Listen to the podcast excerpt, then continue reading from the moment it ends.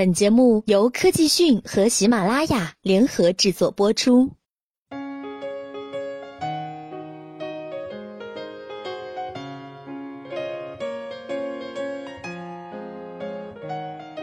过劳似乎已经成为了中国职场的常态，过度加班又是导致过劳死的首要原因。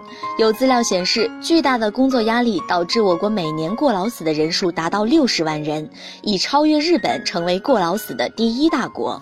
那么，我们究竟是怎么回事呢？过劳死的威胁对象已经从体力劳动者转向脑力劳动者，且呈年轻化趋势，而这已经不是哪个行业独有的现象。广告、媒体、医疗以及金融等行业都无一幸免。二零一五年三月，深圳三十六岁的 IT 男张斌被发现猝死在酒店马桶上。凌晨一点，他还发了最后一封工作邮件。据了解，为赶项目，他常常加班到早上五六点，又接着上班。去世的前一天，他跟妈妈说：“太累了。”二零一五年七月，江苏省某演艺集团员工王某被单位同事发现死在了宿舍，后公安机关认定心源性猝死。王某去世前最后一次演出工作时间长达十余小时，法院酌定该演艺集团对王某的死亡造成的损失承担百分之二十的赔偿责任。二零一六年六月二十九号，天涯社区副主编金波在北京地铁站台上突发脑溢血，不幸去世。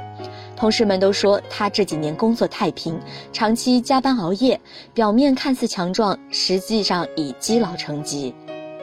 二零一六年六月三十号，南方医科大学附属南方医院创伤骨科主任医师金丹被发现在医院的宿舍里逝世，年仅四十五岁。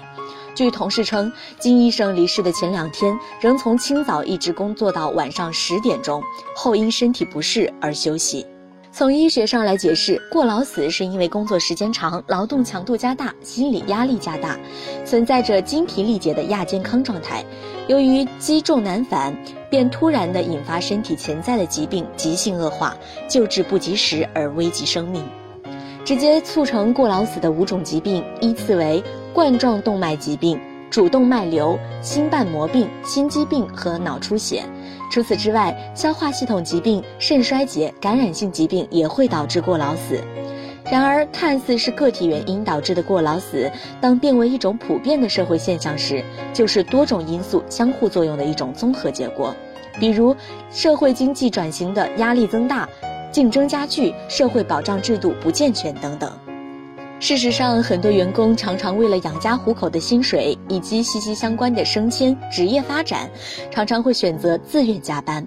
而一旦发生过劳死的悲剧，我国法律上也没有对疾病发作与工作时间关联性的明确规定，导致过劳死处于无法律保护的尴尬境地。